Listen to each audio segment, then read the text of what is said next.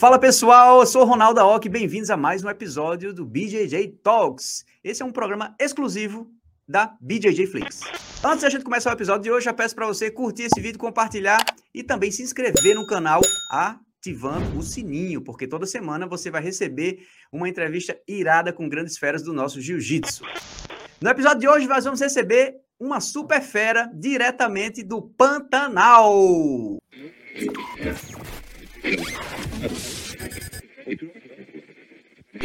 Professor Roberto Ciborgue, meu amigo, como é que você está? Bem-vindo. Ronaldão, como é que você está, irmão? Pela sua presença hoje. Como é que você está? Tudo ótimo? Tô bem, meu irmão. Graças a Deus, acabando o treino agora. Sai muito na porrada agora de manhã, tá louco. Cara, e uma das coisas que eu fiquei impressionado lá com você, né, quando a gente foi pro Pantanal, é teu ritmo, né? A sua energia ali o dia inteiro, o tempo todo. Porque eu lembro que a gente, de repente, ia lá, passava o dia no meio do mato, rodando e tudo, a gente voltava tudo morto, e aí você já ia direto para a academia para treinar. Você ia treinar, no outro dia de manhã você ia acordar, você ia treinar a parte física, depois você ia treinar. Cara, é, porra, é foda isso, hein?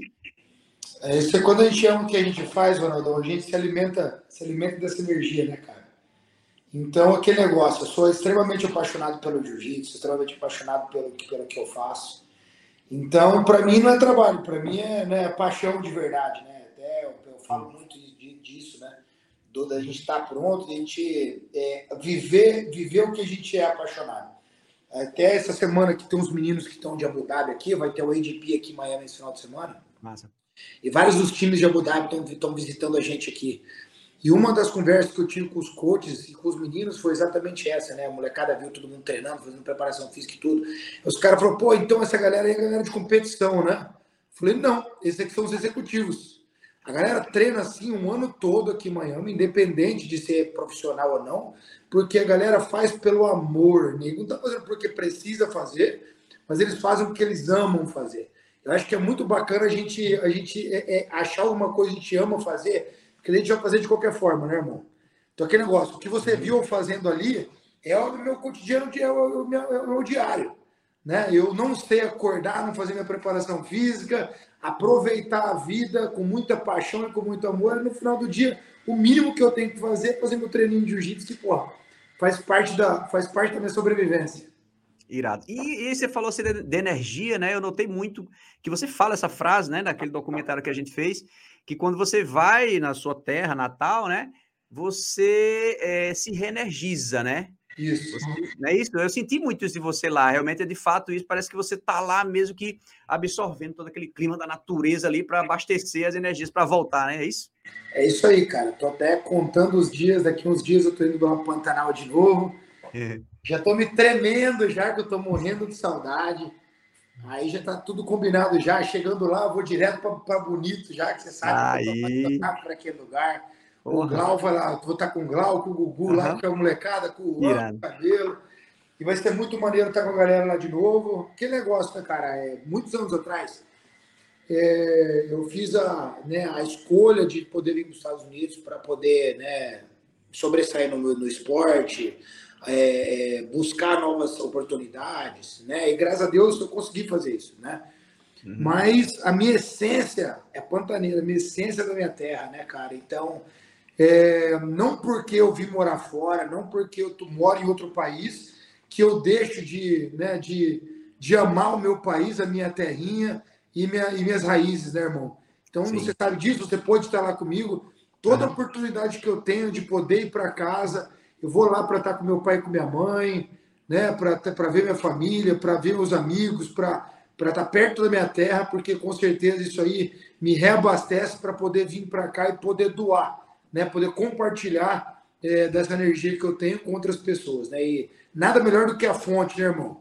Que com eu certeza. sou só quem eu sou porque eu tive as raízes que eu tive, né? Eu sou muito orgulhoso de onde eu vim, né? Então eu tenho, eu faço é, um esforço para sempre que possível poder voltar para minha terrinha lá, beber daquela água calcária lá para poder voltar aqui e continuar a missão. Irado. E eu vejo você nessas viagens, né, cara? Eu fui só babando nas suas viagens. Então você vai por vários lugares do mundo, assim, em hotéis e comendo do melhor, em hotéis confortáveis também, sempre muito bem recebido por todo mundo e tudo, né? Mas você quer estar tá lá na sua terra de pé descalço, andando lá no chão quente e mergulhando nas águas geladas lá de bonito, né? Que negócio, né, irmão. Eu acredito que independente de onde a gente vá, né, eu fui fui criado para o mundo, a verdade é essa. Né? Meu pai sempre me apoiou, meu pai e minha mãe sempre me apoiaram para viajar, para conhecer, né? Então, poxa, graças a Deus, eu, né, o jiu-jitsu me deu essa possibilidade, né, irmão, de poder desbravar o mundo, né? Eu acredito uhum. que é eu, eu vivendo no Pantanal, onde eu criei, onde eu fui, fui criado, e eu tive a oportunidade de, de conhecer de tudo, né? Eu tive a oportunidade de conviver com pessoas muito humildes, né? E graças a Deus, todas as oportunidades que, né, que o jiu-jitsu me deu e que a vida me deu, também por de, de oportunidade de conhecer pessoas muito, muito importantes. Sim. Né? Mas independente de onde a gente vá, é aquele negócio que eu falei antes, a gente tem que nunca pode perder é, o contato de, né, do, do que te faz completo, né? Uhum. E para mim, se eu pudesse, eu andava descalço o dia inteiro. Eu ficava só de bermuda, descalço sem bermuda. Você viu como é que eu sou? Eu chego em casa lá, meu irmão, eu andando igual índio. O dia inteiro, eu não sei como é que tuas falas do pé aguenta aquele chão quente do asfalto. É bom demais, cara. Eu acho que a gente conecta com a terra de verdade quando a gente uhum. tá no chão, sabe? Então, todos os lugares que eu vou, na verdade, todos os lugares que eu vou, compartilhar um negócio com vocês aqui. Eu adoro viajar, né? Aí eu vou para esses lugares pô, maravilhosos do mundo inteiro. Sempre quando eu vou, eu falo para a galera, falo, ó, eu tô indo para aí, mas a primeira coisa que é, é o seguinte, eu tenho que ter uma aventura. Qual que é a aventura que a gente vai fazer nesse lugar? Massa, massa, eu vou para o Egito, eu vou andar de cavalo na, na, nas pirâmides, eu vou arrumar um lugar para eu pular, eu vou arrumar uma trilha para eu fazer, né? Porque não só eu acredito que é importante para a gente conectar de verdade culturalmente com o lugar que a gente está ficando, como também a gente poder compartilhar memórias com as pessoas que a gente vai estar. Né? Muita gente vai para esses lugares, dá um seminário e vai embora. Eu não gosto de fazer isso. Eu gosto de compartilhar memória com as pessoas que eu tenho. Né? Então, independente do, de onde eu vá, o que eu faça, eu sempre tenho certeza para meu, eu quero aventura. Qual vai ser a memória que a gente vai ter junto? Aí, tipo, vou fazer uma loucura junto. Eu sempre vou para esses lugares, todo ano, em todos os lugares que eu vou, eu vou fazer uma aventura que necessariamente tem a ver com a natureza, uhum. né? Que sabe que eu, que eu sou apaixonado por isso, Massa. né? E muito jiu-jitsu, muita vibe boa, irado, né? Irado. E aquele negócio, cara, eu acho que, que é, eu, eu, eu, eu, eu respiro isso, né? Esse que, que sou quem eu sou, né? Uhum. Então acho que é bem bacana a gente poder é, conectar não só a parte do tatame, mas também a parte de vida, né? Com as pessoas que rodeiam a gente, as pessoas que a gente tem a oportunidade de impactar. E eu tenho, eu, eu faço um esforço para isso, né, cara? Pô, agora eu acabei de voltar da Europa, eu fui para fui, eu fui para Europa, Ásia e Oriente Médio. Caramba. E África, quer dizer. Aí eu fui, ó, eu fui para as Maldivas, as Maldivas, eu fui para o Egito, Egito, Marrocos, Marrocos, Suíça, Suíça, Polônia, Polônia, Caraca. Inglaterra, Inglaterra, Romênia, Romênia, Kuwait. Lugares totalmente distintos, assim, de tudo. Né? Então, loucura. Culturas completamente diferentes, religiões diferentes. E é Clima, é muito comida, bacana tudo. o poder que o jiu-jitsu dá pra gente de poder conectar com todo mundo, independente de onde a gente vá. Entendeu? Então, vários desses lugares, meu irmão, pô, eu fico três, três, três dias só por lugar, dois dias às vezes. Uhum. Então, pô, tô morto às vezes. Tá? Cara, vou te falar assim, é uma. É mentalmente muito difícil você, você, você conseguir vencer isso aí, tá ligado? Mas, mas vale muito a pena a gente pegar e poder viver com, com essa galera e conectar com essa galera de culturas diferentes, realidades uhum. diferentes, né? E poder, é, é, através do jiu-jitsu, é, a gente poder é, é, é semear uma, uma, uma, uma, afinidade com essa galera, tá ligado? Sim, então, sim. pô, todo lugar que eu fui, meu irmão, tinha lugares que eu tava morto. Eu falava, beleza, tô morto. Vamos treinar. Depois de treinar, vamos fazer uma aventura junto. Vamos pular na água, uhum. ver que tem uma cachoeira vamos fazer uma parada junto, que eu acredito que as memórias, as memórias que a gente carrega com a gente, é a única, a única coisa que com a gente com outras que a gente deixa em outras pessoas, é o único verdadeiro tesouro que a gente deixa na vida, né, irmão? É verdade. Dinheiro vai ficar para trás, medalhas vai ficar para uhum. trás, mas a memória que a gente deixa nas pessoas, como a gente faz outras pessoas se sentirem, é uma coisa que realmente a gente consegue impactar. Então, eu, eu me realizo muito com isso, e, e esse aí é o Cyborg, a verdade é essa. Legal. Cara, a gente viu isso, na, viu isso lá, né? Assim, é, a sua paixão ali pela, pela, pela energia do local. Acho que isso é importante, né? Eu acho que o que você faz muito é isso, né? Não só semear ali alguma coisa, mas você também é, sugar um pouco dessa energia de, de, cada lugar, né? Porque cada lugar desse, cara, deve ter uma energia sensacional, assim, bem peculiar, né? E, e dentro dessas suas viagens, eu pergunto para você o seguinte. Cara, a, eu acho que a melhor carne que eu já comi foi lá na casa da sua irmã, né? Naquele churrasco lá. E aí eu pergunto o seguinte: nesses lugares que você já foi, você encontrou uma carne tão boa quanto a de lá da tua casa? Então, procuro não ficar comparando muito, né? Muitas pessoas me, me, me falam, é, tentam comparar comida, tentam comparar uhum. beleza. Qual é o lugar que você foi que você mais gosta? Uhum. Eu acredito que cada lugar tem sua especialidade, né, irmão? Então, tipo assim, é muito, é muito é difícil você comparar que são duas coisas que são distintas, como você falou, claro, coisas claro. diferentes. Uhum. Entendeu? Então, cada lugar que eu vou desse tem uma comida maravilhosa, do jeito uhum. deles. Né? No Pantanal, se eu for pro Pantanal, você vai comer a melhor carne do mundo né? Mas, porra, cada lugar, pô, eu vou para o Marrocos, eu amo, de, eu amo comer tagine, né? Eu vou para, entendeu? Tem, cada lugar tem, tem, tem seu encanto, entendeu? Então eu sempre procuro não querer comparar com o que eu tenho na minha casa, mas comparar o melhor do que eles podem dar, entendeu? Legal. Então mas, até, mas... porra, esse negócio de natureza, esse negócio de aventura, vários caras aí, meu irmão, tem umas paradas muito iradas no país deles, eles nunca foram. É verdade. Aí eu chego lá e falo, meu irmão, bora, bora, bora, bora, bora.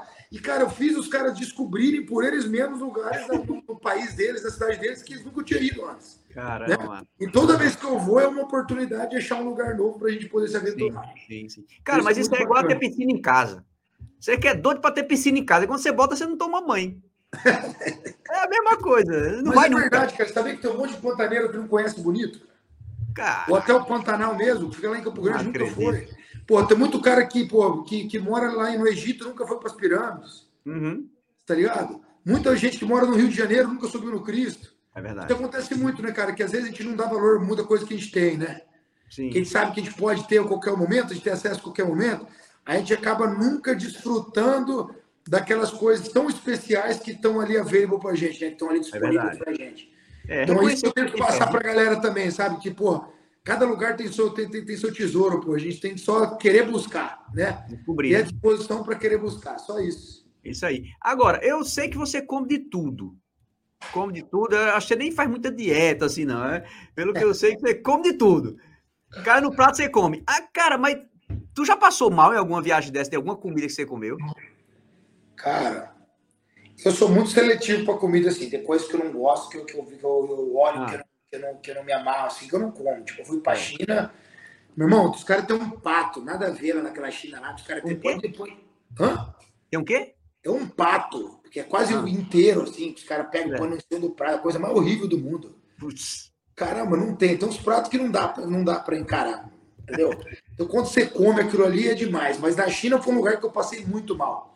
Em 2013, eu fui para a China, foram, o DCC foi na China, hum. e e eu fui uma semana antes para até me preparar, para climatizar, para tentar pegar o horário, que é muita hora de diferença e tal.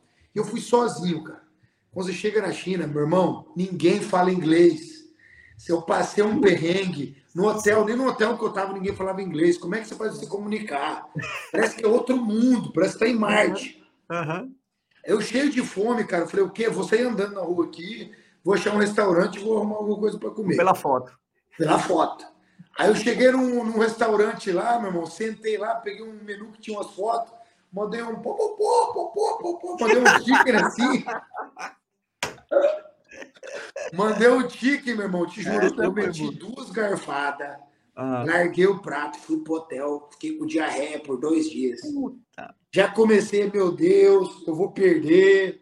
Vim antes para me preparar e não tô bem, tô passando mal, fiquei doente e acabou que eu comi miojo pro resto dos dias que eu estava lá. Até que eu encontrei o, o mestre Rickson lá, que estava lá com o Kron, ah. e, porra, me salvou a vida. Eu fiquei cinco dias colado no Rickson, até que foi uma puta experiência de vida que eu tive, né, cara? Que eu, de poder estar perto do Rickson pela primeira vez ali, ouvi muito dele, ouvi todas as histórias dele, então, tipo assim, foi uma benção para mim, eu acredito, que me ajudou até na performance né, de estar lá, né, de poder absorver Sim. e sugar uhum. de um mestre como o Rickson ali, do mindset, das histórias dele. E acabou que o mal se tornou em bem, né? Acabei que foi a vez que eu fui campeão absoluto do DCC, mas foi uma história muito engraçada. Eu fui lá comer lá, meu irmão. Me dei mal na China, peguei uma diarreia do caramba, fiquei comendo só miojo no quarto e maçã. Ah, é. Deu ruim. Cara, mas me fala dessa experiência com o Rick, eu não sabia, não. Como foi esse encontro aí? Pois é, cara, eu tava passando mal. Tava passando mal é, lá, só diarreia em mim, passando mal no uhum. quarto lá, não tinha ninguém, chegou, ninguém tinha chegado ainda, né? Que como eu fui uma semana antes, a galera geralmente chega na semana do campeonato. Uhum. Aí, se eu não me engano, eu cheguei numa sexta-feira lá, uma semana exatamente antes do campeonato. E no, na sexta-feira não tinha ninguém lá, passei uns perrengues, no sábado passei uns perrengues.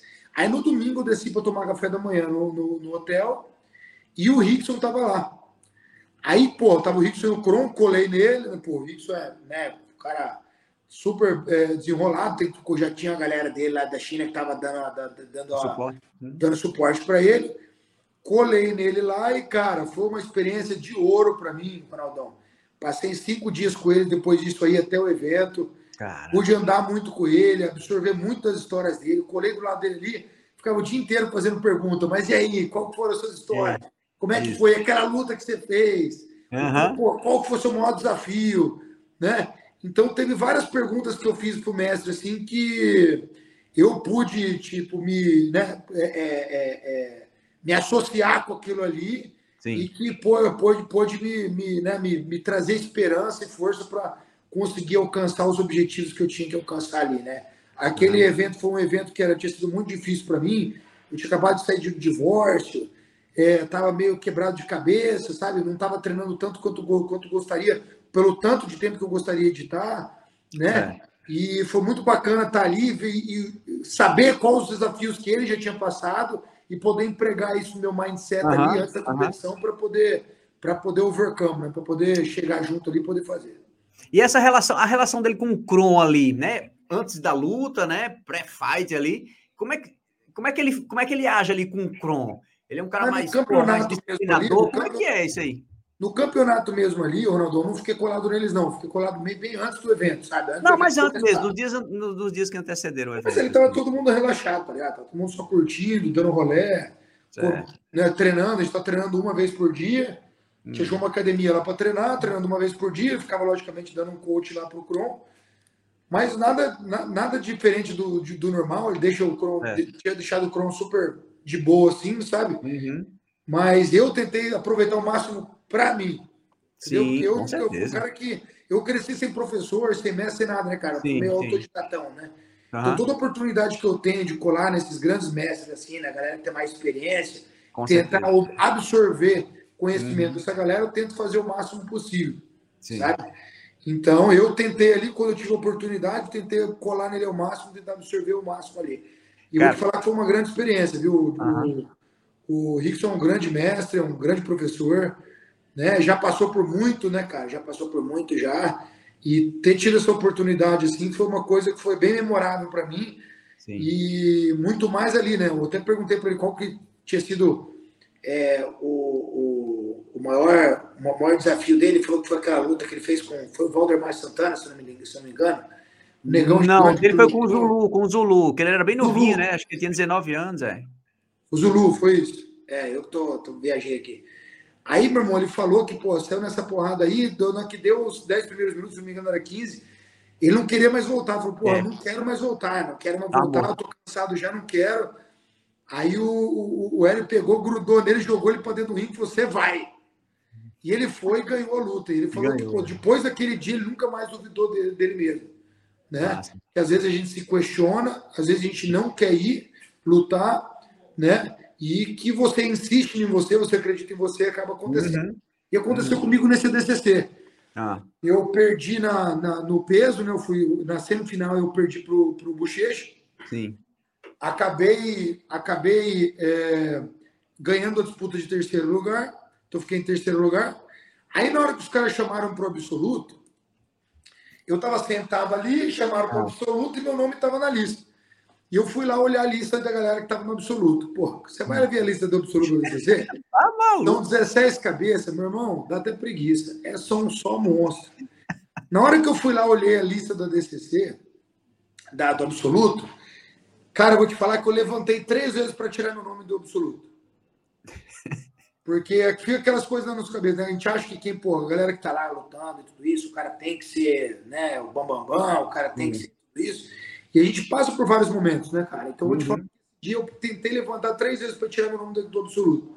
Eu levantei, eu falei, cara, né, várias coisas passando, pô, não tô bem treinado, a galera é bem mais nova que eu, é, pô, não tô bem de, né, mentalmente para lutar, é, vou perder de novo, né, já perdi o peso. Eu levantei, eu fui, quando cheguei perto da mesa dos caras, eu voltei para trás, sentei de novo. Eu, não, irmão, você não pode desistir, pô, você quer seu sonho, tá ligado? Você sonhou, você trabalhou para estar tá aqui, você foi chamado porque você, é, você pode fazer, você pode fazer acontecer. Aí eu levantei, não, mas pô, vai estar tá muito difícil. Levantei para tirar o nome, levantei três vezes para tirar o nome. Uhum. E aí eu falei, cara, meu sonho sempre foi estar tá aqui. Eu sempre estudo para poder fazer parte desse momento agora. Entendeu? Então, se eu não acreditar em mim, ninguém vai acreditar por mim. Mantive meu nome, fui, fiz uma, uma apresentação impecável no, no, no absoluto, não tomei nenhum ponto. Ganhei de vários né, grandes lutadores aí, acabei ganhando a final do Bochecha, de uhum. 10 a 0 no final, né? Que foi uma luta, foi uma luta excepcional. Uhum. E me sagrei é, campeão do maior evento do mundo, uma coisa que até então para mim seria impossível, né? Eu venci o impossível, né? Para mim isso que foi, né? Foi uma galera que sempre pô, tava sozinho lá na China, não tinha coach, não tinha nada, pedindo para a galera dar o tempo para mim, pô, tive que encarar todos os odds, né? Tudo que era contra mim para poder fazer o meu sonho uhum. acontecer. Né? Então, eu acredito que o nosso maior adversário sempre seja nós mesmos. Né? A galera sempre perguntou mim, mas quem foi seu maior adversário? Eu já lutei com os maiores lutadores do mundo, cara, nos últimos 20 anos aí. Uhum. Mas eu acredito que sempre o meu maior adversário foi o mesmo. E todas as vezes que eu consegui me vencer, eu pude ter um bom resultado numa competição. E essa aí foi uma das grandes lições que eu tive desse, desse ADCC. E até por ter tido, tá, tá tido, ter tido com, com o Ricks um pouquinho lá, eu lembrei dele. Ele falou, cara, ele não queria mais jogar ali para dentro, ele foi e fez. Olha entendeu? só, né? E, porra, entendeu? Eu não quero mais mas eu sei que eu posso e meu trabalho é fazer acontecer. Então eu tenho o mínimo que eu posso fazer é acreditar em mim. Fui lá, acreditei Obrigado. e busquei Foda. o título absoluto do DCC. Foda. E, cara, esse papo seu com o Rickson aí caiu certinho. Eu acho que com certeza passou na sua cabeça na hora ali, né? Sobre isso. Lógico, isso que eu acho, né, cara? Eu acho que Deus, Deus sempre põe né? as pessoas certas no momento certo da nossa vida, né, cara? Então, nada por acaso, né? Todo mundo que passa na nossa vida, é, é mesmo que seja por pouco é, tempo, sempre está uhum. ali para impactar a nossa vida de certa forma. Né? Teve uma, uma outra coisa que aconteceu comigo nesse negócio de DCC. É. Em, 2000 e, em 2009, eu, o Braulio sempre foi um cara que eu foi um grande amigo meu, né? Eu sempre eu conheci o Braulio quando a gente era faixa roxa, ainda a gente foi campeão do Pan-Americano, ah, eu de azul e de roxa, em 2001, em Orlando, cara. Então, desde então, o Braulio sempre foi uma, uma faixa mais do que eu eu sempre pude acompanhar o trabalho dele, o moleque sempre pô, tirou muita onda, sempre admirei muito o trabalho do Braulio. Em 2009, foi meu primeiro DCC, o Braulio foi campeão absoluto, né? Uhum. Que ele foi lá, ganhou, ganhou, ganhou de uma galera, se sagrou campeão absoluto. E eu tava com ele, tipo, a gente tava numa festa lá, que acontece depois do DCC, todo mundo se reúne. E, pô, tinha uma galera que colou nele assim, eu não me lembro, o Jean-Jacques, o, o Renzo, ou o Rickson mesmo, que chegou perto ali, e eu estava do lado dele quando eles olharam para ele e falaram assim: ó, pô, Braulhão, você sabe que hoje você faz parte de um seleto grupo de pessoas que fizeram história do jiu-jitsu. E eu estava ali do lado dele, eu falei, tipo, caralho, que maneiro, sabe? Uhum. Meu amigo ali, porra, conquistando aquele momento ali, e na uhum. hora que eu pude ouvir, eu estava perto dele para ouvir aquilo, eu falei, porra um dia eu quero fazer parte desse seleto grupo de campeões do DCC. Muito foda. Né? E eu estava ali do lado dele, dois anos depois, é, na verdade, quatro anos depois, eu pude ir lá e fazer o mesmo. Né? Então, acredito que é muito bacana a gente né, poder ouvir né, é, o que está em volta da gente, né, poder uhum. tirar lições Com de tudo que acontece em volta da gente, das experiências de outras pessoas. né? Uhum. E poder sonhar os, os sonhos dos outros também, né, irmão? Porque eu acredito que é muito bacana como a gente faz aqui no, no Camp do CC, que tem várias, vários meninos que vão estar competindo pela primeira vez. Esse vai ser meu sétimo evento já, né? Uhum. Eu acho que é muito bacana eles estarem ali, não só para fazer o treino, mas Sim. também para estar ouvindo, né? E vivendo o que outros viveram, viveram por outras experiências, para que eles possam sonhar, querer fazer parte daquilo ali, uhum. mas não só isso, poder ser os próximos a poder viver aquela mesma experiência.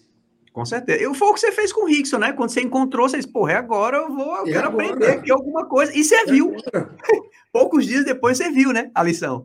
Mas isso aí, assim, a gente tem humildade para, né? Por isso que a gente uhum. tem dois ouvidos e uma boca, né, irmão? Quando a gente está colar em alguém que pode passar alguma coisa para a gente, ouvir, né? Tentar aprender, Demais. humildade de você poder, né? Saber que você pode sugar de todo mundo que está em volta de você e você deve né? Tentar aprender com, com a galera que já passou pelas experiências uhum. que a gente sonha em passar, já viveram os momentos que a gente sonha em viver, colar neles para que a gente possa pegar o caminho das pedras e também poder. Com fazer. certeza, sempre, sempre, sempre, sempre. Aí deixa eu perguntar uma coisa: é, foi o Braulio que você raspou com um tornado? Foi? Já foi também, né? Foi na foi, semifinal né? do Mundial de 2000 e... 2006, no Rio. Foda, foi Junto Tênis Clube Mundial. Consegui fazer uma, uma tornado e finalizar no airblock. Porra, ali foi, aquela luta foi massa. Quem, quem tá assistindo aí, depois procura no YouTube aí que tem. E, e cara, e você falou é, aquela coisa, né? Pô, para mim parecia impossível, né? Porque eu venho do, de um local que não tinha muito jiu-jitsu, não tinha professor, não tinha uma formação. E eu lembro, você contando seu pai também falando, que ele levava você nas academias ali no Rio de Janeiro, nos lugares, e botava você, meu irmão, vai lá e dá uma treinada aí, né? Como é que era isso? Então, o que, o que acontece, né, cara? Eu morava, eu morava lá no Pantanal, lá, lá em Mato Grosso do Sul não tinha né, um jiu-jitsu tão desenvolvido, logicamente, quanto no Rio, a gente não tinha faixas pretas, não tinha nada. Tinha um professor, meu, meu professor na época era o Isaías, que ele era é, é, faixa preta do, do, do Carson Grace, isso antes de eu abrir a Fight Sports. E todas as vezes que eu ia para o Rio de Janeiro, quando eu era faixa azul, que eu tinha acabado de voltar dos Estados Unidos, eu treinava na nova geração, grande maioria das vezes, do Mestre Tô, com Pulga, com Pulga Alexandre Pulga, que para mim foi uma, uma grande referência do meu jiu-jitsu, então o Pulgão sempre me puxou muito. E eu sempre estava ali, ou meu pai me levava em outras academias ali que eu ia de visitante para tentar absorver o máximo possível. Né? Sim. Eu fazia duas faculdades, não tinha muito tempo para estar tá viajando e estar tá aprendendo. E antigamente não tinha esse negócio de ter muitos seminários, né? Esse Isso. negócio de, de, de, de, aula online. Não, tinha não. Então, o negócio de informação era muito limitado. Então, isso que eu queria aprender, tinha que ficar esperando uma Grace Magazine ali para poder ver é. passar ali. Mas era o máximo que tinha, era aquilo ali, né, irmão? Era, era. Então, era muito limitado as informações, né? E quando eu era faixa roxa, eu abri minha academia. Então, eu nunca tinha nem ajudado a dar aula, nada, entendeu? Então, quando eu abri minha academia, eu tive que aprender a ser líder, aprender a ser professor, aprender a ser atleta, tudo meio que sozinho, assim, sabe? Porque uhum, uhum. lá no Pantanal não tinha ninguém que era atleta, né? E como eu, quando eu abri a Fight Sport, eu escolhi fazer o meu próprio time. Então, eu não fui fazer parte de uma equipe grande, eu fiz o inverso que a grande maioria das pessoas fazem no jiu-jitsu. Né? A grande maioria das é. pessoas, quando elas têm talento, elas vão, migram para uma, uma equipe grande, para né, se despontar, para poder virar o atleta que Sim. elas querem ser, para daí então, depois que elas conquistam os títulos mundiais, tudo isso, abrir a própria academia. Eu fiz o oposto. Eu abri minha própria academia, eu tive que criar os meus próprios faixas pretas, para aí então eu poder ter uhum. treino para eu poder virar o atleta que eu, fui, que eu, que eu, que eu queria ser. Né? Então, eu abri a Fight Sports em 2000, março de 2002, se eu não me engano, e eu fui ganhar meu, meu, meu primeiro título mundial em outubro de 2010. Oito anos depois que eu tinha, que eu tinha aberto a minha, a minha academia. É. Entendeu? Só que também, junto com isso, eu já tinha minhas próprias faixas pretas, já tinha várias academias, já tinha minha galera, já tinha montado um legado já. Entendeu? Sim. Então, hoje, no caso que a galera vê, eu, pô, eu, eu ganhando as coisas, com 41, 42 anos de idade, ganhando tudo ainda, que eu fui, fui começar a ser atleta muito velho. Que até então eu tive que dar todas as aulas da minha academia, eu tive que ser professor, eu tive que ser líder, eu tive que ser isso. Então, às vezes, eu não conseguia me dedicar como atleta da forma que eu queria me dedicar. Isso. Então, uhum. só depois que eu tive que eu montei a minha estrutura, que eu tinha meus faixas pretas, que eu tinha meus professores, que minha academia já tinha sucesso, que daí então eu pude me dedicar como atleta, né? Então hoje eu quase não dou tantas aulas, hoje eu treino muito mais do que dou aula, mas porque já foi feito esse trabalho já, né? É o caminho então, inverso mesmo. Tem uma estrutura para mim que eu posso me dedicar a ser o atleta que eu sempre sonhei em ser, né? Uhum. Me frustrei demais, que eu sabia que eu tinha potencial, chegava nos campeonatos, perdia, né? Então, pô, na, antigamente eu não, né, não tinha maturidade que eu tenho hoje, então eu vou te falar que, pô, me frustrei muito, falar, cara, será que me questionei demais, né? Será que eu estou fazendo certo? É, eu sempre sonhei em ser campeão, né? Já tinha 30 anos de idade quando eu fui ganhar um mundial de adulto pela primeira vez, né? Então a grande maioria está rezando para fazer 30 para já ir para o Master, né? Eu comecei minha carreira com 30, né? Uhum. Então, tipo assim, são várias coisas que a gente tem que não pode se comparar a outras pessoas que estão correndo o mesmo, é, o mesmo caminho que a gente. Sim. Porque várias das pessoas que até então estavam ali do meu lado, que me bateram muito nas faixas anteriores, até na faixa preta, logo que eu peguei a preta, eu peguei a preta com 24 anos de idade. Eu fui ganhar o um Mundial com 30. Então, mesmo depois que eu peguei a preta, eu apanhei por seis anos aí até conseguir conquistar o, o primeiro Mundial. Todos aqueles caras, a grande maioria daqueles caras que me venciam naquela época, hoje não existem mais.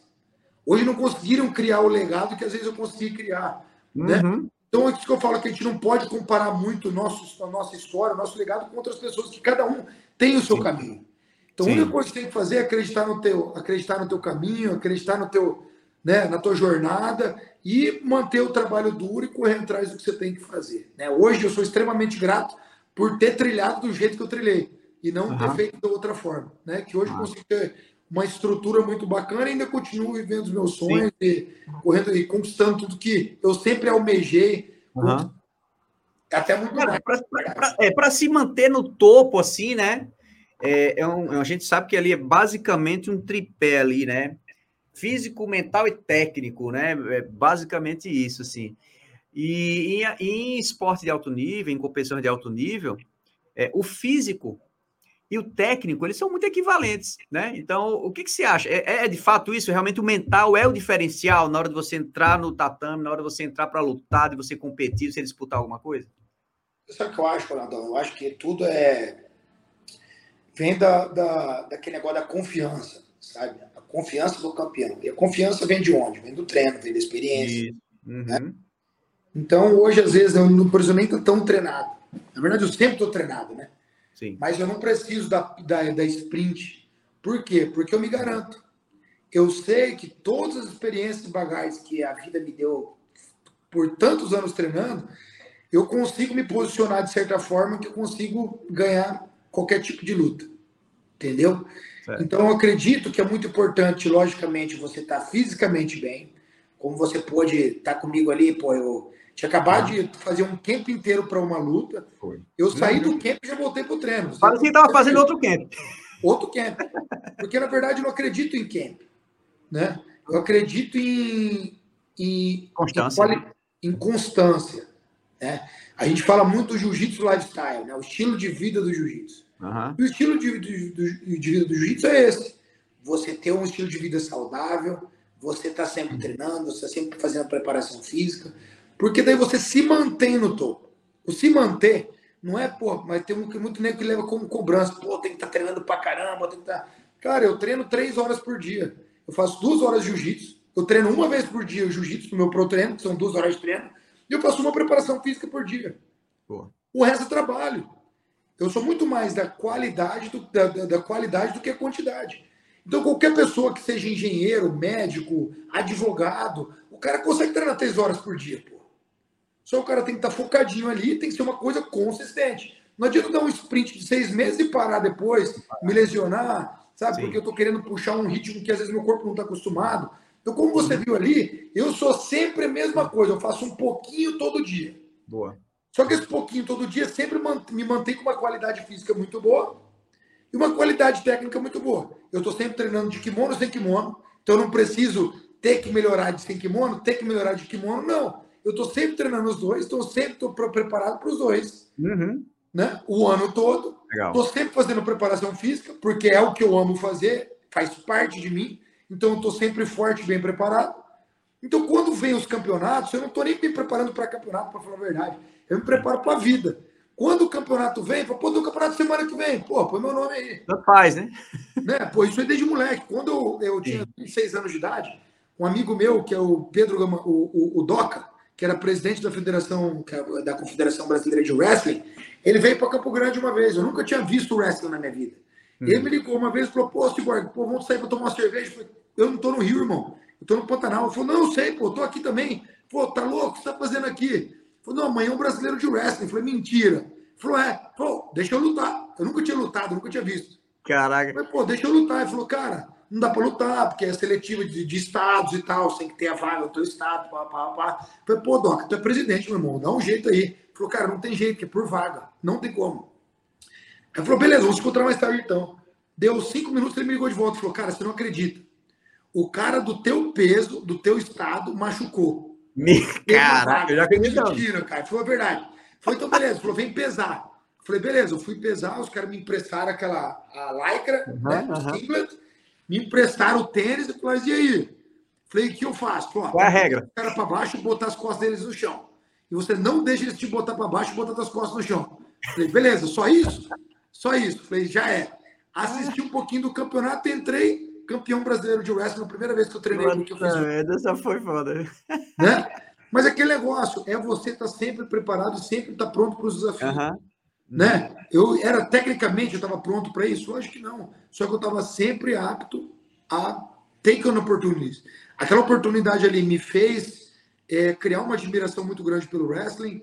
Comecei a treinar com a galera da seleção brasileira, ganhei uma vaguinha, fui lutar pela seleção brasileira em El Salvador, fiquei de step naquele PAN do Rio, sabe? Fui treinar junto com eles vários campos e hoje você vê que muitos anos depois, o wrestling que eu tenho hoje foi porque muitos anos atrás eu me desafiei em um Exatamente. esporte que não era meu, né? Que fez eu criar uma paixão e um amor por uma parada que, que fez eu me desenvolver na minha arte, que é o jiu-jitsu. Né? Mas tudo aquilo que eu estou falando, né? Você está sempre preparado para você ter com oportunidades, né? Você você está preparado para você pular nas oportunidades que vem na tua uhum. frente. Entendeu? Então eu, eu sempre fui muito disso aí. Massa demais. E me diz uma coisa, quando você vai lutar, você falou que tá pronto, tá, tá pronto para todo mundo, para qualquer um. Mas, então você não tem estratégia, por exemplo? Você vai lutar com fulano, então a estratégia com fulano vai ser essa, ou não, vai e luta. Como é que Eu é? nunca vi a luta de ninguém na minha vida. Nunca fui estudioso, nunca nada disso. Eu vou, toco mão e saio na porrada. Logicamente que independente do, de quem é, eu sei mais ou menos o jogo que eu na faixa preta todo mundo se conhece. Então, dependendo, dependendo da, da, das pessoas que você vai lutar, você tem que você tá mais perto com uma coisa com outra. Você vai pegar um cara que é mais chão de pé, um cara que é bom de wrestling, um cara que é hum. é bom de massagem. Você tem que ficar mais aware. Mas eu tenho um jogo completo, né? Então eu não tenho medo de trocar em pé com ninguém, não tenho medo de fazer guarda para ninguém, não tenho medo de passar guarda de ninguém. Boa. Entendeu? Então aí daí uma coisa que é muito importante, né, galera, que tem um jogo completo, logicamente é fazer estratégia de acordo com o oponente que está na tua frente. Mas eu faço na hora. Eu não fico estudando o jogo, ver o que o cara uhum. faz. Eu sou muito mais prestar atenção no que eu faço e botar atenção no que eu faço do Boa. que estar uhum. dando particularidade de alguns atletas. Acredito que se eu fizesse, era para eu ser muito melhor do que eu, ser, o que eu sou hoje, né? Só que eu acho que o que eu fiz até agora tá bom. Tá, tá bom, né? Tá, tá funcionando, não, né? Tá funcionando. Então, mexer em time que tá funcionando, não, né? Cara, você falou isso. É, você falou essa coisa da, de não ter jogo e tal, de você ser, ser completo, porque você não tem medo de nenhuma posição específica e tudo. Talvez realmente essa coisa de, de, de jogo, de estratégia, seja muito mais para aquelas pessoas que ao longo ali da carreira e tudo, se fortaleceram muito em uma coisa e deixaram alguma coisa a desejar. Então ela nunca quer entrar naquele, naquele cenário ali, ela quer sempre puxar porque ela é muito bom. Então isso. acaba que ela tem que fazer uma estratégia. Eu acho que é bem isso, né? Eu acho que é isso, cara. Acho que, acho que é uma estratégia todo mundo tem que fazer. De verdade. Eu acho que todo uhum. mundo tem que fazer uma estratégia, né? Muito mais no, no, no alto nível, entendeu?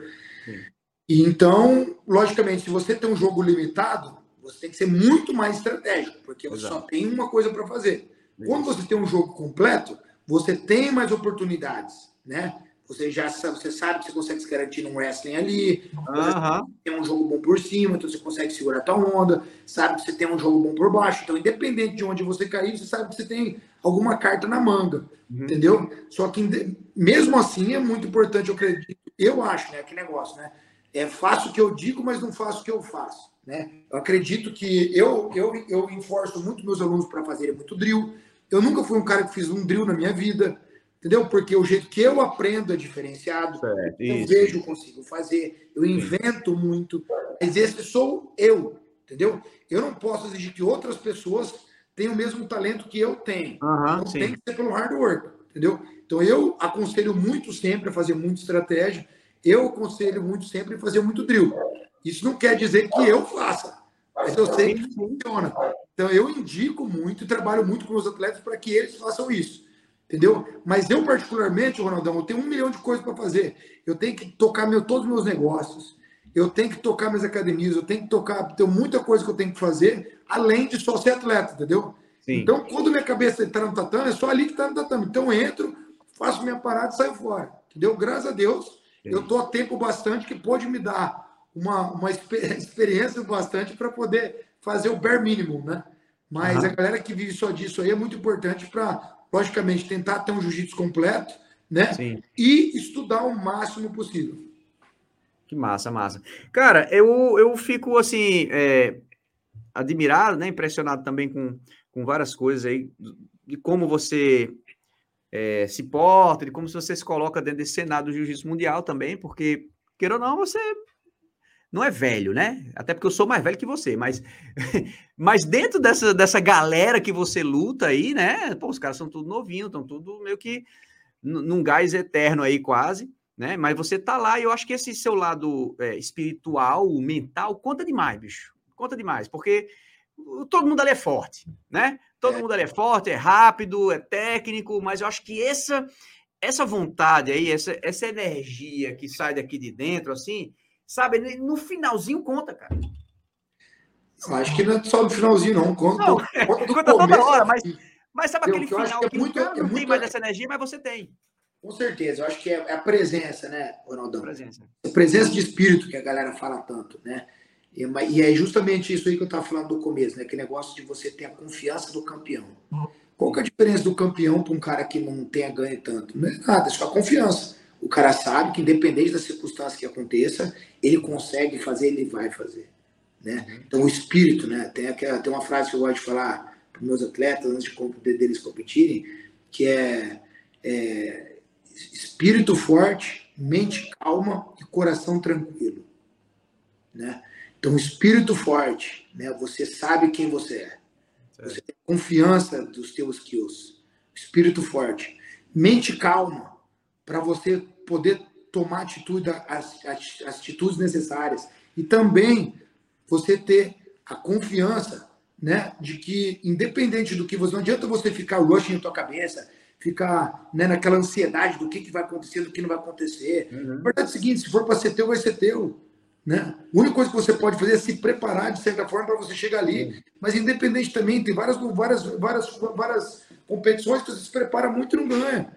Entendeu? Então você tem que estar com, com, com, com a mente calma para você saber que você está com tudo que você tem para o momento que você está. Não adianta você querer, ah, não quero mais, não tem mais. É o que você tem agora, o que você tem agora. Faça o melhor que você pode com o que você tem. Acabou. Né? E o coração tranquilo para você poder aceitar. Né? Você poder aceitar aquele negócio do coração do guerreiro. Né? Você está pronto, né? O samurai estava sempre pronto para a morte. Né? Então, acho que é isso que é bacana, quando a gente ama o que a gente faz, né? a gente se apresenta para lutar, se, se apresenta para um desafio, você está com o coração tranquilo, que você está fazendo o que você ama, você está num momento super especial da tua vida e você vai estar tá pronto para dar o teu melhor. Então, coração tranquilo, entendeu? Então é isso aí.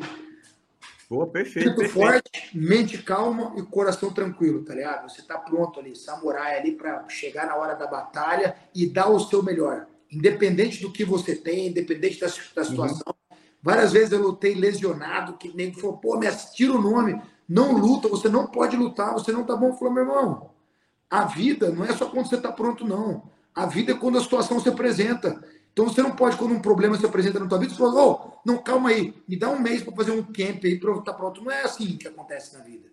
Por isso que eu falo pronto o tempo todo. E o pronto não necessariamente diz que você está no teu 100%. O Sim. pronto diz que você vai estar sempre pronto para o desafio quando ele se apresenta para você.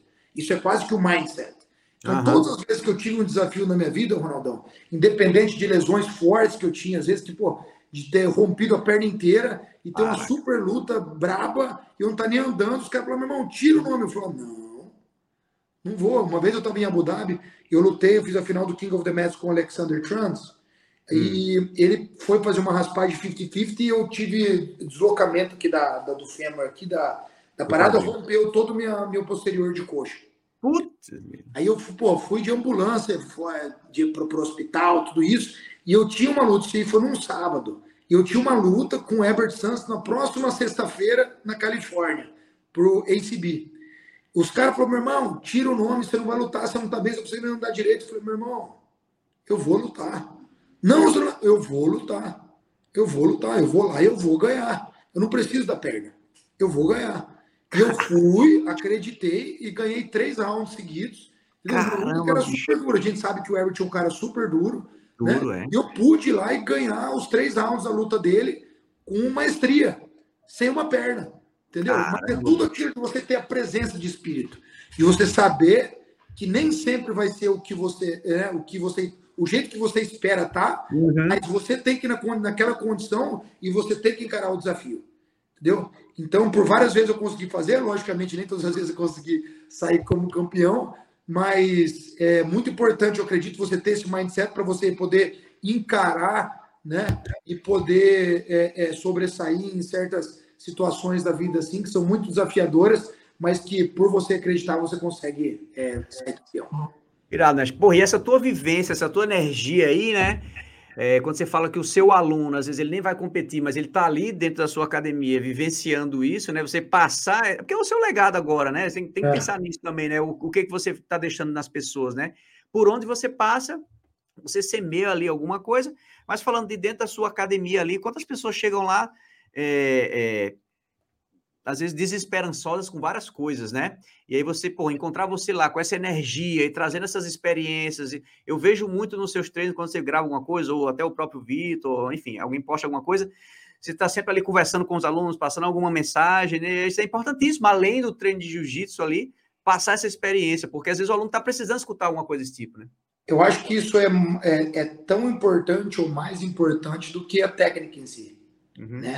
Porque eu acredito que aquele, aquela parada do, do, do samurai de honra, né? Eu tava até conversando hoje com o Dida aqui, com uhum. o André Dida aqui, que é super mestrão do MMA também, uhum. acabou o treino de hoje aqui, a gente tá até conversando sobre isso, né? Sobre o código de honra, né? Do samurai, né? De você estar tá ali passar esses valores para os nossos alunos, né, cara? De honra, de força, de vontade, né? Eu acredito que é, muito mais do que, do que é, a parada técnica, a gente tem que mostrar o exemplo, né? Uhum. Liderar com o exemplo. Né? E uma coisa que eu tento sempre mostrar para meus alunos, Ronaldão, é sempre isso. É pelo meu exemplo mostrar que você não pode desistir nunca. Quando eu cheguei agora dessa viagem agora de Abu Dhabi, eu fiquei 40 dias fora, os moleques todos fazendo camp para DCC aqui, uhum. super preparados, os moleques mandando mensagem, estão treinando, eu, meu irmão, sem dormir, sem comer, no corre lá, eu falei, ó, vou voltar e vou pegar todo mundo, hein? Tô avisando. Quando eu cheguei, eu cheguei, tipo, eu vim lá de, de do Kuwait, eu cheguei de uma viagem de 20 e poucas horas, cheguei aqui uma hora da manhã, mandei mensagem pro grupo do ADCC já falou, ó, amanhã treino, amanhã de manhã, 9 da manhã, tatame. Você vai aparecer na academia? Eu falei, não, aparecer na academia não. confere. Tô chegando direto uma viagem de 40 dias por 12 países, tô chegando direto pro confere, quero ver quem que tá pronto. Os moleques estão fazendo o camp. Cheguei e fiz frente com todo mundo. Entendeu? Aí depois, depois fiquei quebrado no outro dia, morri. Uhum. O desafio foi feito, né? Sim, sim. Eu, eu, eu, eu amo essa parada do desafio, né, cara? De eu poder me desafiar o tempo todo. E eu acredito que isso é muito importante para a gente poder dar o exemplo. Né? Uhum. O exemplo para os nossos alunos, é que independente de qualquer coisa, circunstância que aconteça, a gente sempre tem que estar preparado ali, sempre tem que estar o coração cheio de, né, de vontade para que a gente possa continuar a, a, a fazer, né, irmão? Porque é, muitas das pessoas que viveram um pouquinho, venceram um pouquinho, ou até venceram muito, na verdade, é, é, às vezes é, é, é, não carregam isso, ou deixam morrer isso dentro, dentro delas, né? E eu me reabasteço disso o tempo todo. Até um negócio que eu tô sempre com a molecada que é super campeã aqui na academia, eu me abasteço com isso. Você falou isso uma vez, eu fico perto de gente jovem. Né? É isso, é isso, que os moleques estão cheios de vontade de ser campeão. Aí, então, quando eu tô de longe, eu fico mandando mensagem aí, estão treinando, vou chegar, vou chegar. Porque eu sei que isso aí me faz estar na responsabilidade de ter que fazer Sim. acontecer. Né? Uhum. Então, eu me abasteço na energia da molecada, eu tento, tento sempre passar é, é, é, esse exemplo, né, irmão? Que eu acredito, mais uma vez, que seja muito mais importante do que a técnica em si. Né? A vontade, o mindset. Porque isso aqui, se isso aqui for de campeão, você uhum. consegue traduzir para dentro do tatame de uma forma muito mais especial, com muito mais vontade e com aquele negócio de liderança, né, cara? Que eu acho que é importante. Jiu-jitsu qualquer um consegue ensinar, né? Sim. Mas poder inspirar, isso aí já é. já é muda, isso aí já é uma coisa mais diferenciada. Então, isso que eu tento passar para meus professores, para meus alunos aqui o tempo todo, é que não só a parte técnica, mas também um exemplo. E, e, fala das suas academias, cara. Tem quantas academias hoje em, em países, em quantos países? Nem sei, tanta coisa aí. Cara, a gente está com 46 academias em 16 países.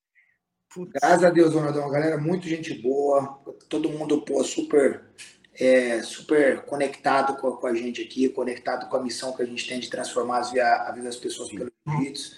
Aí uhum. o Brasil está crescendo bastante, o crescimento da Fight Sports aí, e engajada na missão de transformar as vidas, a vida das pessoas pelo esporte. Uhum. A gente está vivendo um momento tão, tão difícil no mundo hoje, né, irmão? Sim. E as pessoas também estão muito é, super protegidas, né, dentro de uma bolha aí, crianças, né, não sabem se desafiar. Então, acredito que a gente tem uma, pelo jiu-jitsu, a gente tem uma missão muito importante de transformação e de conexão, né? Uhum. Que as pessoas possam estar mais conectadas com elas mesmas, possam, possam usar o jiu-jitsu como instrumento de self-knowledge, self né? De conhecimento próprio. Sim. Então, a gente está tá com um trabalho muito bacana, tem uma galera muito maneira que está que tá junto com a gente. Estou muito feliz, cara. Estou muito feliz. Esse ano ter sido um ano muito especial para a gente. Então, a gente está trabalhando bastante. Logicamente, por causa da DCC agora, estou um pouquinho mais uhum. no evento. Sim. Mas é, a gente está tá fazendo um trabalho muito bacana aí de divulgação do jiu-jitsu e Legal. Bastante. Legal. Cara, e é uma gestão difícil, né? Porque assim, são muitas academias, muitas pessoas juntas ali, que você tem que cuidar da sua vida de atleta, tem que gerenciar tudo isso, fora a sua academia, suas academias ali mais próximas. Mas gerenciar pessoas, né? Não são, não são academias, são pessoas, né? Que estão ali à frente, são vários professores, e você manter ali todo mundo motivado, engajado. Essa gestão de pessoas, ela é muito difícil, principalmente você que não faz só isso. Você é. também tem sua vida profissional de atleta né? E, e para você, é, com certeza foi um desafio, porque, como você falou, você começou ali aleatoriamente, né? Você não. Enfim, foi. Não, não, pensou exatamente, talvez, nos rumos que iam tomar tudo isso e acabou tomando e você foi aprendendo ali com o processo, né? Mas é, aí a pergunta que eu faço é o seguinte: é, tem mais alguém com você nessa equipe aí que gerencia as academias? Comecei, conseguiu montar uma equipe? Como é que tá isso?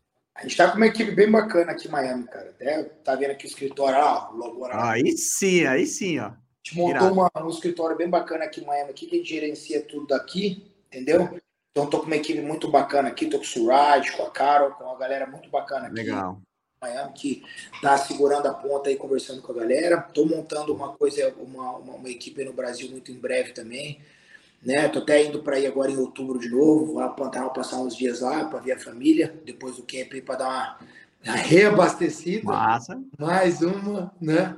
E vou estar tá aproveitando também para estar tá, né, visitando São Paulo, visitando o Rio de Janeiro aí, que uhum.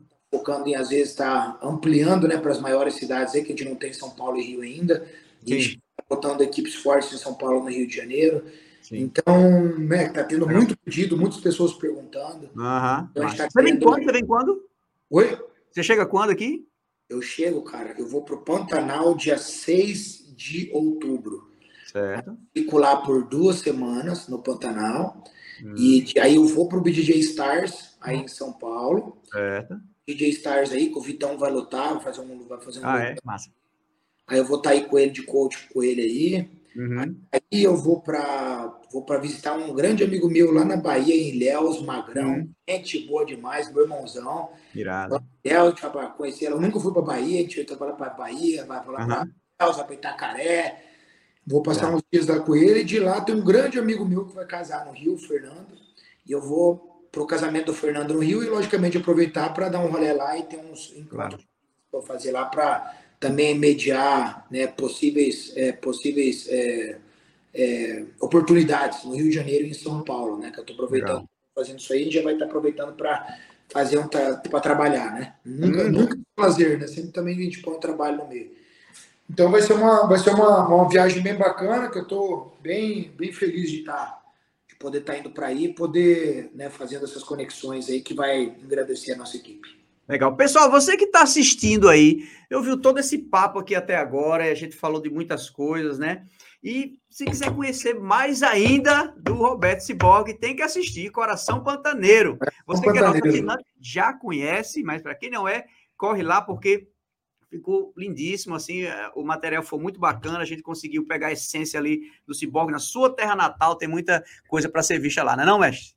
Meu irmão, ó, vou te falar que eu sou eternamente grato pela oportunidade de vocês terem vindo para o Pantanal aquela viagem, poder ter né, vivido aqueles momentos com a gente, eu vou carregar para sempre os momentos que a gente pôde compartilhar lá. É, que negócio, é, são coisas que se eternizam, né, irmão? Sim. Então, pô, ficou um material muito lindo. Eu agradeço vocês, botei eles para fazer aventura, pular de ponte. Caraca, nem me fala. Fazer sorte. Né? Então foi, foi muito legal e, poxa, é, mais uma vez, Ronaldão, é, sem palavras, cara. Foi um momento bem especial, que eu tinha treinado bastante.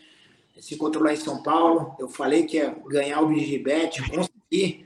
E como contrapartida, vocês tinham falado que se eu ganhasse, vocês iam para o Pantanal. Cara, então, isso aí, quem não sabe essa história, a gente estava lá gravando entrevista, BJJ Bet, normal. E a gente é em São Paulo com uma programação de, de entrevistas, de documentário, de coisas que a gente ia fazer em São Paulo. Aí o Ziborg falou assim: pô, se eu, vamos pro Pantanal, pô, vocês têm que ir lá. Eu falei: é, vamos combinar um dia, né? Falei, não, vamos agora. Se eu ganhar, a gente vai, vamos. Pô, aí fiquei naquela, digo ou não digo, né? Pô, é porque a gente já tem uma programação, tá? Ah, mas eu não sei quando eu vou vir aqui de novo, tem que ser agora.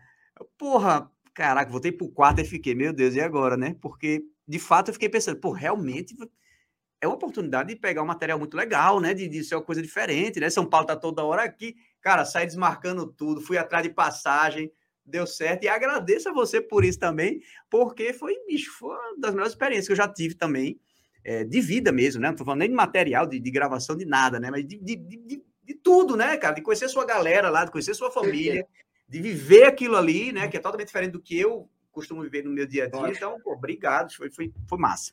Você ganhou uma família nova lá, meu irmão. Todo mundo adora vocês lá da DJ Flix. Ah, Adoro você pessoalmente. Sempre que vocês quiserem, o Pantanal está mais do que de portas abertas para acolher vocês lá e pô, poder receber vocês de novo. Tô indo de Obrigado, novo. cara. Obrigado. Eu tenho que levar minha filha lá, porque ela sempre me cobra. Que ela aí, quer, quer ir, eu tenho que ir. Já falei com o Glau. Glau, vamos combinar um dia aí, cara, uma época para a gente ir. Qual a melhor época? Já até falei com ele. Mas vai dar certo. Uma hora eu chego lá de novo. Aí, ó. Vai dar certo sim, meu irmão. Professor, obrigado aí pela sua presença, pela sua disponibilidade. Sei que você é um corrido demais né? Mas, pô, estar tá aqui com você é sempre um prazer. A gente tem saudade de estar com você pessoalmente mesmo. E eu desejo que você tenha, não posso desejar muitas coisas, mas o que mais importante é saúde. Você tenha saúde para você é poder fazer tudo isso que você já está fazendo. É isso, meu irmão. Gratidão, Ronaldão, pela oportunidade de estar mais uma vez aqui com vocês. Eu sempre me ponho sempre disponível, disponível para vocês. Você sabe que eu sou um fã do trabalho de vocês. Eu conheço a dificuldade que é, né, cara? Você uhum. poder né, fazer o trabalho que vocês fazem né? E vocês fazem com excelência, fazem com muito carinho. Tudo que vocês fazem só engrandece o jiu-jitsu. Então, por isso que todas as vezes vocês me mandam mensagem aqui, pô, podemos fazer? Eu falo, meu irmão, nem pergunta quanto, só fala o que vocês precisam.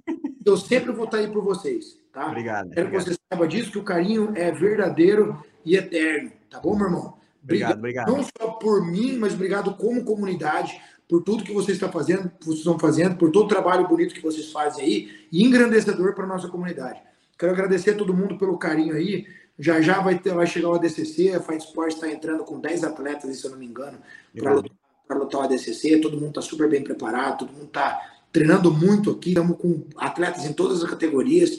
E podem ter certeza que a gente vai estar tá defendendo nosso Brasilzão aí, vamos estar tá defendendo nosso jiu-jitsu e prontos para botar é, nossa bandeira no lugar mais alto do pódio lá, lá em Las Vegas. E se Deus quiser aí, levar o nome do nosso jiu-jitsu aí mais uma vez para o lugar mais alto.